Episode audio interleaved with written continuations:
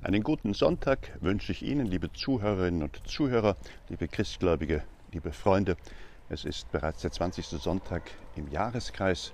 Wir sind hier im Kasseler Norden zu Hause und laden ein, an den Bibelandachten mitzumachen in dem Kirchlein St. Laurentius am Warteberg oder in der Kirche St. Joseph auf dem Roten Berg. Orte, an denen Christgläubige zusammenkommen im Hören auf Gottes Wort und im Teilen von Gemeinschaft in doch sehr distanzierter Art und Weise, weil wir mitten in einer Pandemie leben und auch wieder steigende Infektionszahlen in Kassel zu verzeichnen haben, uns und die anderen schützen wollen, dabei den Glauben bekennen, die Liebe leben und von der Hoffnung nicht lassen. Hören Sie rein, haben Sie Freude dabei, empfehlen Sie uns weiter und seien Sie gegrüßt von Stefan Grönung, dem Hilfspfarrer in der Pfarrei St. Elisabeth, dem Sozialpfarrer auf dem Rotenberg und dem Stadtseelsorger des Malteser Hilfsdienstes.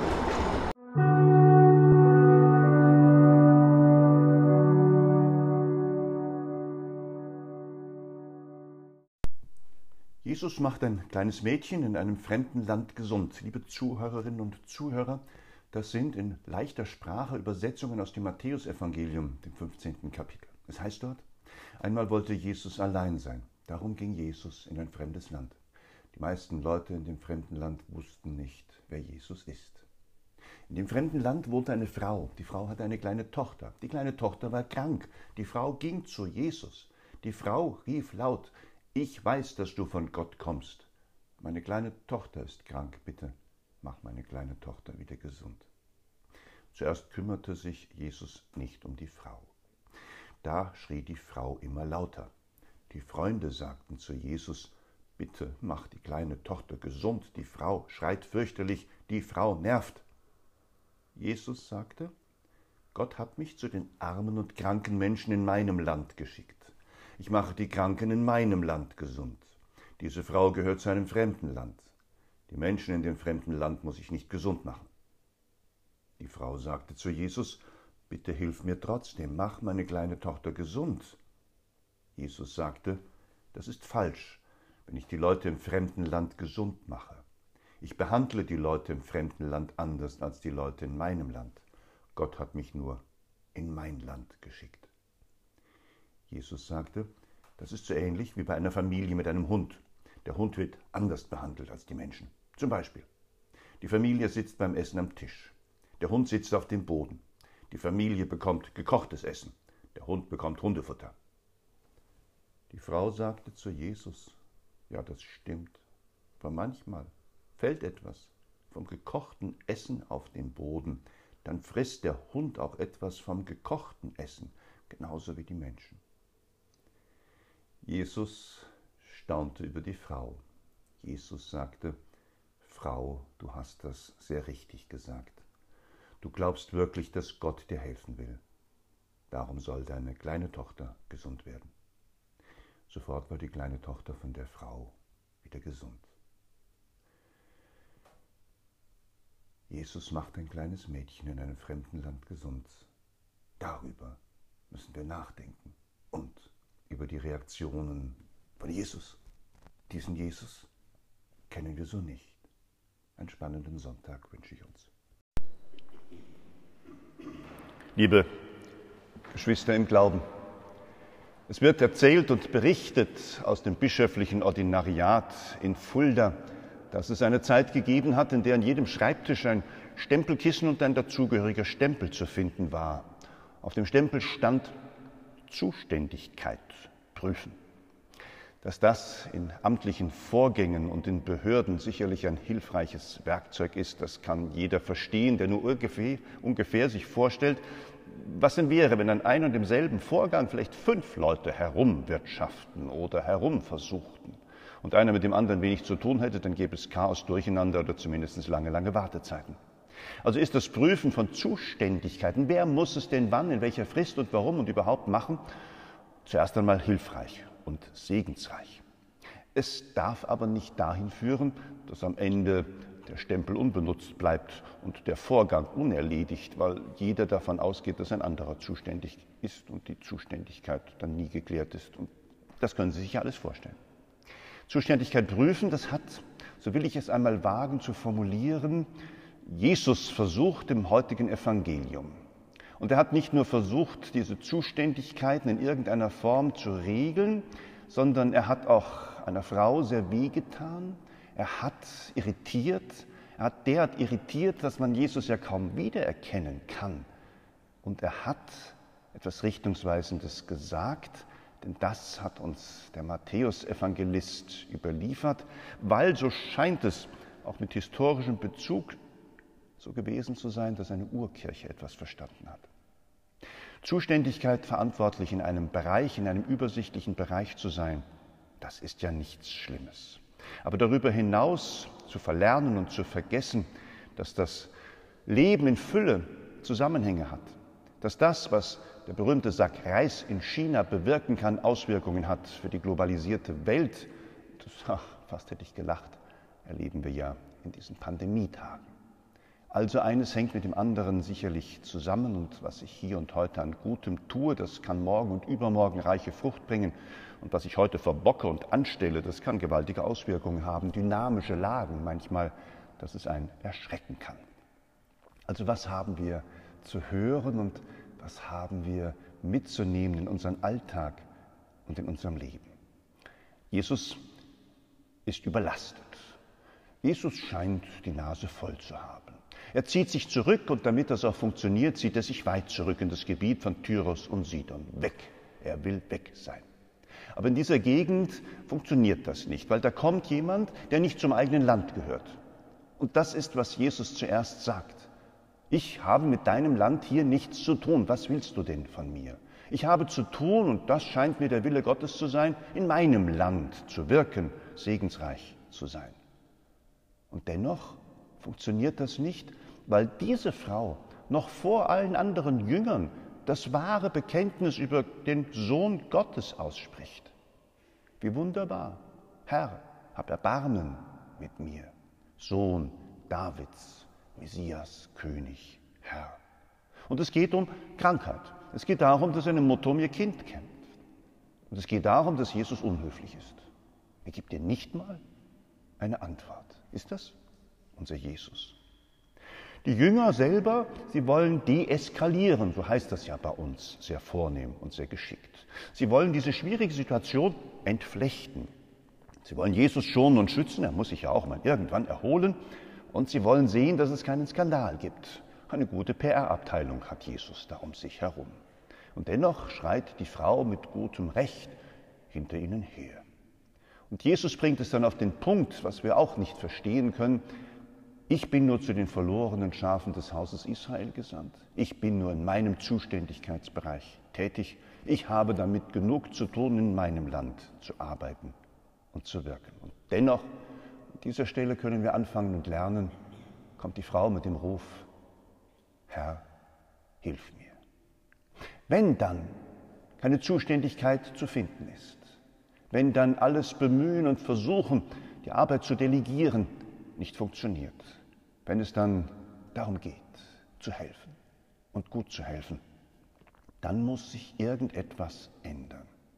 Und dann hilft auch nicht, dass Jesus eine lange und auch garstige Begründung bringt, sondern dann hilft nur Ausdauer, Geduld, Beharrlichkeit und unendlichen Glauben einer Frau. Und das ist es, was Matthäus, der Evangelist, den Gemeinden damals vor Augen stellt und wir heute lernen dürfen.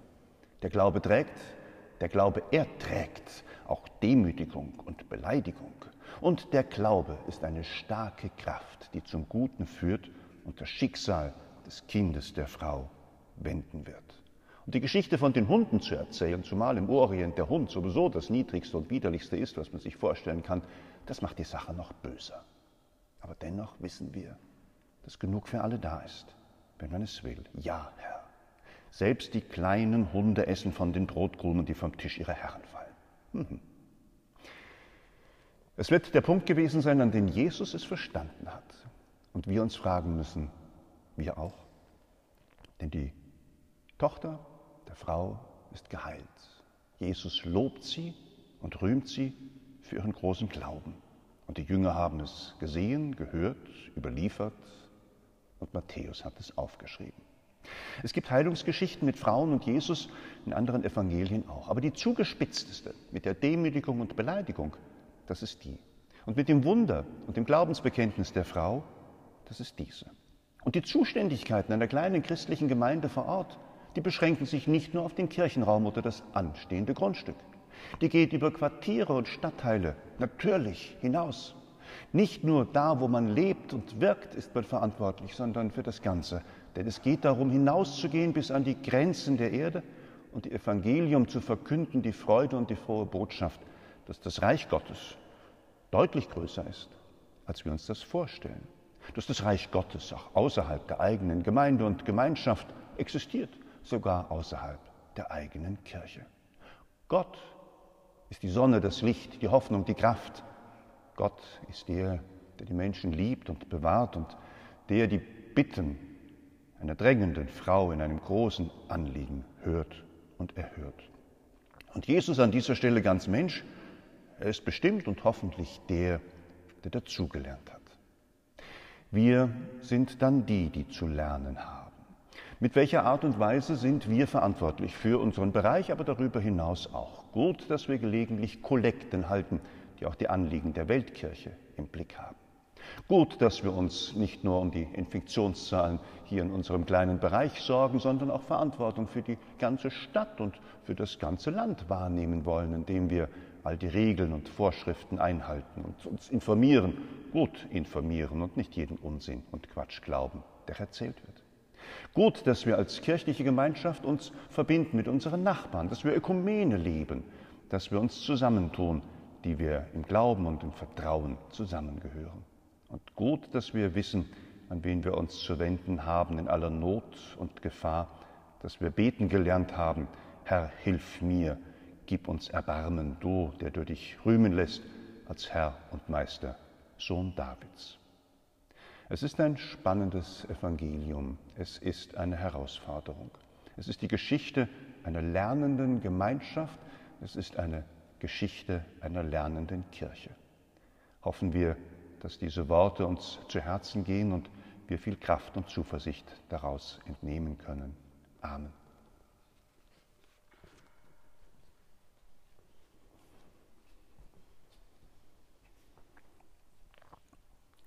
Wir Lernenden dürfen bekennen, was wir glauben, hoffen und in der Liebe verbunden sein.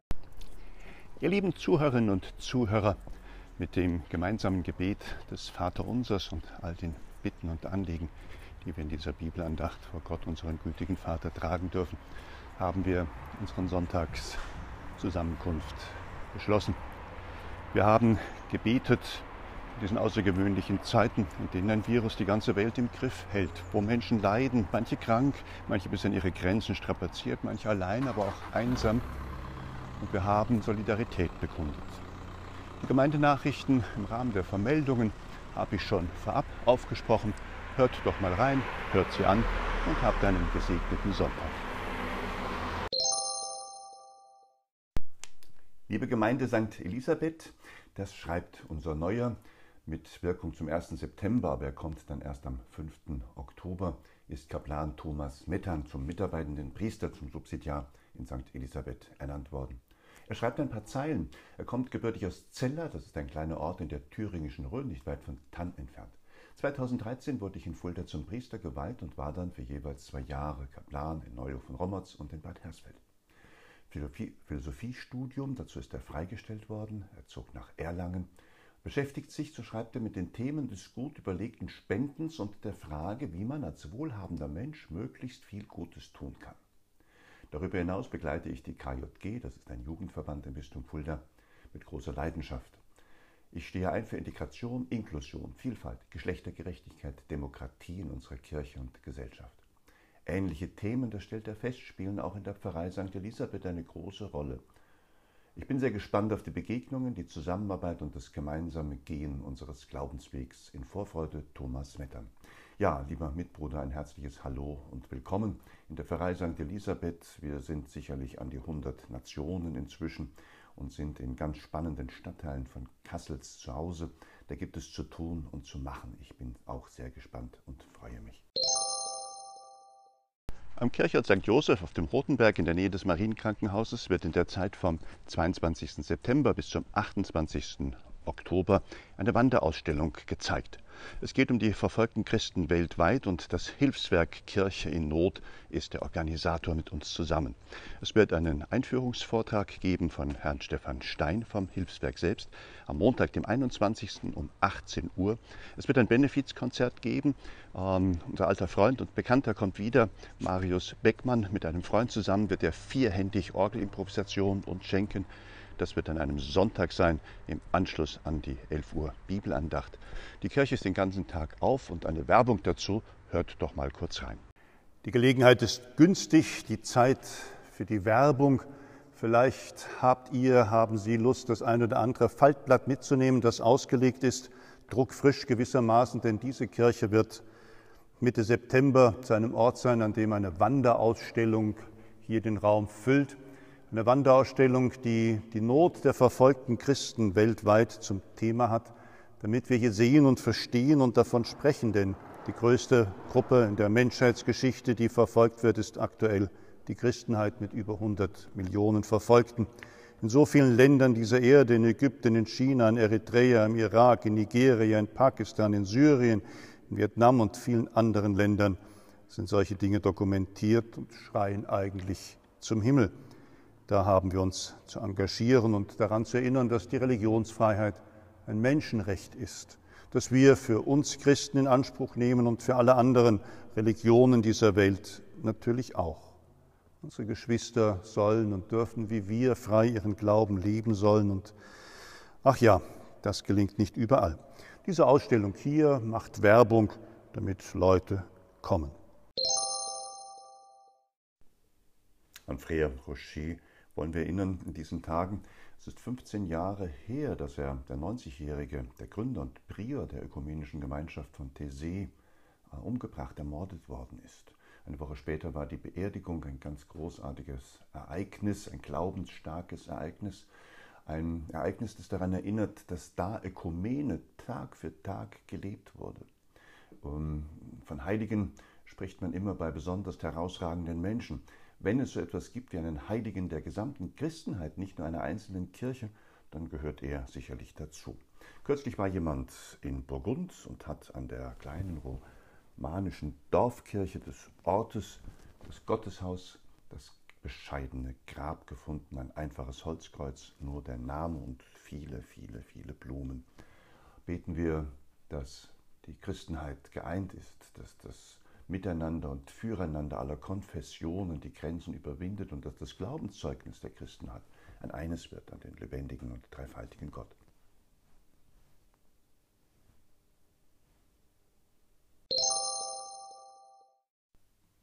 Einschränkungen, liebe Zuhörerinnen und Zuhörer, möchte unser Oberbürgermeister Geselle nicht verhängen.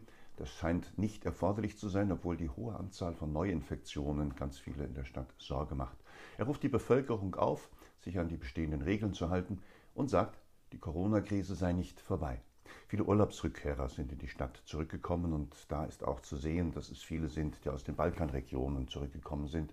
Hoffentlich halten die sich alle an die Quarantänebestimmungen und hoffentlich sind die Tests zuverlässig, denn diese steigenden Infektionszahlen bedeuten ja auch, dass viele Menschen viele Menschen anstecken können und viele angesteckte Menschen wiederum viele anstecken können, aber dafür haben wir ja schon am Anfang der Pandemie einiges gelernt und verstanden.